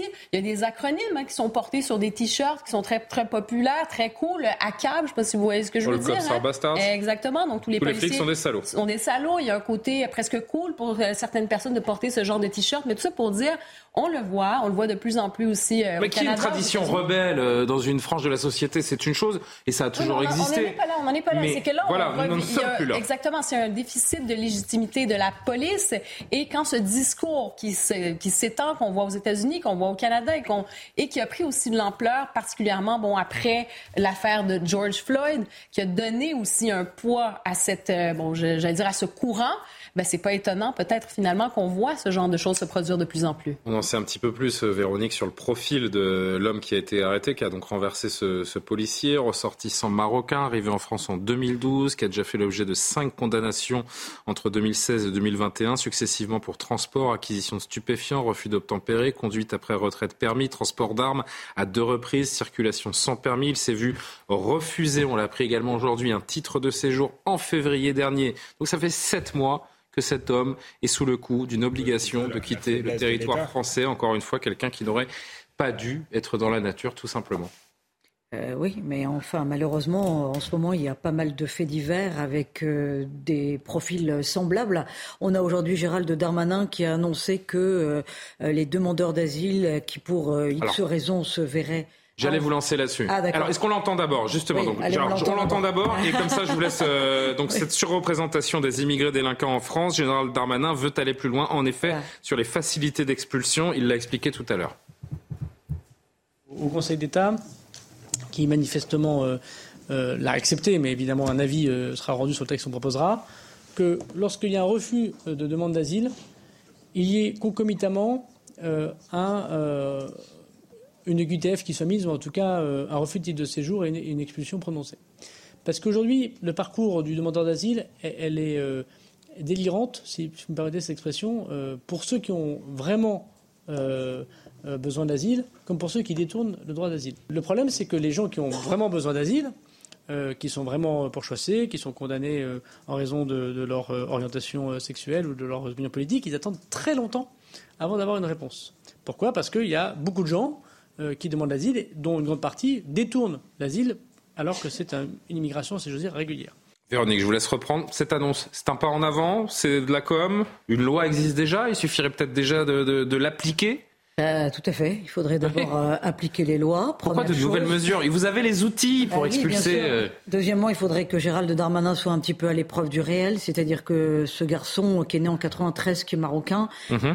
le Maroc ne, ne veut pas le reprendre. Enfin, je veux dire, il y a, il y a des délinquants en France. Le, le Maroc ne veut pas reprendre ses propres délinquants. Il ne veut pas exporter la délinquance qu'il laisse filer chez nous euh, pour l'avoir euh, chez eux. hein. Euh, ça, c'est un fait. Euh, et ensuite, on, on sait très bien qu'on a un mal fou, de toute façon, euh, à euh, renvoyer euh, chez eux euh, des gens qui, qui ont des forfaits encore plus lourds. Donc ça, c'est pas nouveau. Euh, c'est un fait euh, qui est prégnant et qui date de, de, de, de, plus de 20 ans maintenant. Enfin, c'est, on n'arrive pas, on n'arrive pas à expulser ceux qui sont sur notre sol et on les voit de toute façon de plus en plus nombreux. Je voudrais juste te dire un truc à propos de la police qui est, qui est trop peu signalé quand on parle du manque de respect, quand on parle de l'affaiblissement de l'État. Euh, Mettez-vous à la place de, de, de ces gens d'origine étrangère qui arrivent en France, qui font leur trafic de drogue, qui pour X ou X raisons d'ailleurs arrivent à vivoter sur le territoire sans être jamais expulsés, qui de toute façon voient l'état de délabrement de notre police, l'état des commissariats, euh, l'état des véhicules et surtout qui Il y voient a eu que des désormais améliorations on quand même, peut... Il y a eu des Non, mais- améliorations notables euh, Oui. sur, l'état des voit- véhicules, non, mais- des commissariats. Bon. Et qui voit à l'encontre des policiers quand même la violence qui est montée d'un cran, puisque certains se font suivre jusque chez eux. Oui, enfin, pas pardon, nouveau. Véronique, c'est pas à l'état de la voiture qu'on qu'on impose son autorité. Il y a un moment, euh, c'est quelque chose de, de, de, de beaucoup plus euh, structurel. J'ai l'impression que Mais d'accord, mais enfin, l'état quand du commissariat ou qui mais roule dans une voiture. voyez qui roule justement dessus. En effet, ça, Mais ça fait partie peut-être. Vous avez raison. Mais là, il n'y a rien qui est fou. Mais on va qu'on pas s'arrêter à ça mais parce que. vous voyez qu'on maintenant on va euh, marquer euh, devant le domicile d'un policier, mettre Ah oui, sa non, mais photo, c'est le menacer, euh, wanted, etc., etc., et que Oui. fondamentalement l'institution ne bouge pas et qu'il n'y a pas plus de protection, euh, ben, euh, c'est un sujet. C'est un Mais- sujet. Je suis désolé. c'est un sujet. Et l'autre sujet, en effet, mais oui. cette impunité renforce son sauvage. Vous avez raison. Et l'autre sujet sur les OQTF, Jean- Jean-Sébastien, qui ne sont jamais appliqués, c'est que finalement, euh, on se met euh, des, des- des cailloux dans la chaussure, j'ai envie de dire, puisque on laisse dans la nature des gens qui, par définition, sont un peu dans la débrouille, vivent euh, au jour le jour, euh, débrouille permanente qui se tourne, j'ai envie de dire, logiquement vers la délinquance. Donc ne pas euh, exploiter, ne pas aller au bout de ces OQTF, finalement, c'est se tirer une balle dans le pied. Oui, bien sûr. Et je vais Plus qu'une démission. Non, non, mais je vais vous répondre tout de suite là-dessus, juste pour rebondir sur ce que mhm. disait euh, Véronique Jacquier. Effectivement, les, les, délinquants en question ou les migrants, ils comprennent ce qui se passe dans la société française parce que de toute, fin, ils, ils vivent pas sur des îlots, ils n'entendent pas nos débats. Ils font leur marché. Ils ont un rapport extrêmement utilitariste à la justice. Ils ont bien compris que X ou X fait ne leur valait que telle ou telle peine. L'autre jour, je voyais, je crois que vous en avoir déjà parlé, des gens qui avaient menacé une influenceuse, Magali Berda, et qui disaient de toute façon, on s'en fiche parce que si on vient de crever à domicile, on ne prendra que tant d'années et on sera dehors au bout de trois ans ou quatre ans. Donc ils l'entendent, ils le savent, ce qu'ils risquent ou ce qu'ils ne risquent pas. Après, pour en revenir aux OQTF, puisque vous posiez la question mhm. là-dessus, peut-être qu'on a oublié tout simplement parce qu'il y a une vraie difficulté objective à faire reprendre les ressortissants par, par leur pays. Alors ça peut passer par plus de stratégies de tension avec l'Algérie, le Maroc ou d'autres, mais il y a aussi autre chose hein, qu'on a oublié et qu'on appliquait à l'époque à des gens qui étaient parfaitement français, qui s'appelait la relégation. C'est-à-dire qu'il y avait des gens, une fois qu'ils avaient été condamnés plusieurs fois, on les reléguait en dehors du territoire métropolitain. On les mettait dans des zones, on disait, vous êtes déchus de vos droits civiques, c'est terminé. Maintenant, c'est terminé. On vous met en gros euh, au bagne. Alors, on pourrait. Mais oui, mais si on n'a pas d'autre solution, qu'est-ce que vous voulez faire de toute façon Un centre de, il n'y a même pas de centre de rétention. centre de rétention. Commencement, Jean-Sébastien, avant d'exiler des gens peut-être qu'on peut en effet construire des places de prison. Ah, mais, sur les premières, mais sur les premières ah peines, sur les premières peines. Mais vous voyez bien que de toute façon, face au renoncement généralisé, on, tout ce que nous ne faisons pas aujourd'hui, de toute façon, se fera et se passera de manière beaucoup non, mais Si vous rétablissez l'autorité, que vous recréez une vraie dissuasion, euh, ce, cet extrême dont vous parlez, il n'aura pas lieu d'être, puisque vous aurez créé une nouvelle dissuasion et une nouvelle autorité. Pas les expulser. Certes. Euh, Johan, oui, vous vouliez ajouter quelque chose oui, non, simplement pour dire que je crois qu'il y a une volonté, une volonté chez Gérald Darmanin quand même. Je, pense qu'il a la volonté de faire changer les choses. Alors néanmoins, euh, il faut bien savoir que compte tenu de la situation, compte tenu de tout ce qui n'a pas été fait durant des années, si ce n'est les décennies précédentes, euh, il s'agit pour lui en réalité de déplacer des montagnes tellement le travail à faire est important. Mais je crois qu'Emmanuel Macron et le gouvernement seraient bien inspirés de faire de la restauration de l'autorité et de la sécurité en France euh, l'une des priorités, si ce n'est sa priorité. Parce que sinon arrivera euh, ce qu'Emmanuel Macron ne veut surtout pas voir arriver, c'est-à-dire que la fin de son deuxième quinquennat, eh bien, ce sont ceux qui ont les solutions euh, considérées comme étant les plus radicales, à savoir par exemple Marine Le Pen, qui arrivera au pouvoir parce que les Français sont exaspérés par ce qui est en train de se passer et par le fait de voir que malgré les nombreux malgré, les, malgré les nombreux débats, eh bien rien ne change. Et c'est précisément ce qui s'est passé en Suède, qui n'est quand même pas connu pour être le pays le plus insécuritaire euh, du monde et encore, encore moins d'Europe, qui ne connaît pas spécifiquement de problèmes économiques, ou, etc., mais qui a voté donc pour cette coalition de droite et d'extrême droite, précisément en raison de ces problèmes d'insécurité. Quand on pense qu'en 2017, Emmanuel Macron a annoncé 100% de QTF. oui, se, moquait littéralement, se moquait littéralement du monde. Et quand je disais euh, faiblesse de l'État, elle est renforcée par la différence entre les paroles et les actes, qui est le décalage est immense. Et, et, dysfonctionnement chimiquement pur en réalité parce que rien ne fonctionne. La justice administrative ne fonctionne pas, la justice tout court ne fonctionne pas parce qu'il est condamné je ne sais pas combien de fois, il n'est pas en prison. Et ensuite euh, la, police qui est presque en, enfin, en début de chaîne mais ensuite en, fin de chaîne, euh, eh bien effectivement ne peut plus rien faire puisque euh, elle, est, elle, est, elle, est plus, euh, elle est plus respectée. Donc il n'y a, y a, y a, rien qui fonctionne en, en, réalité. C'est extrêmement inquiétant pour, pour une société, je pense. Bon, il nous reste un peu plus de trois minutes d'émission. Je voudrais qu'on termine avec un sujet un peu plus léger. Quoique, il y en a une qui joint clairement la parole aux actes. Madame Hidalgo. Elle a dit qu'il fallait faire des économies d'énergie. bah, va jusqu'au bout. Vous avez appris la dernière? Je ne sais pas si vous aimez vous balader pendant les fêtes de fin d'année, le soir, après peut-être un, petit dîner, vous rentrez chez vous avec vos enfants ou, ou l'être aimé, vous passez sur les, sur les Champs-Élysées, dans les grandes artères parisiennes.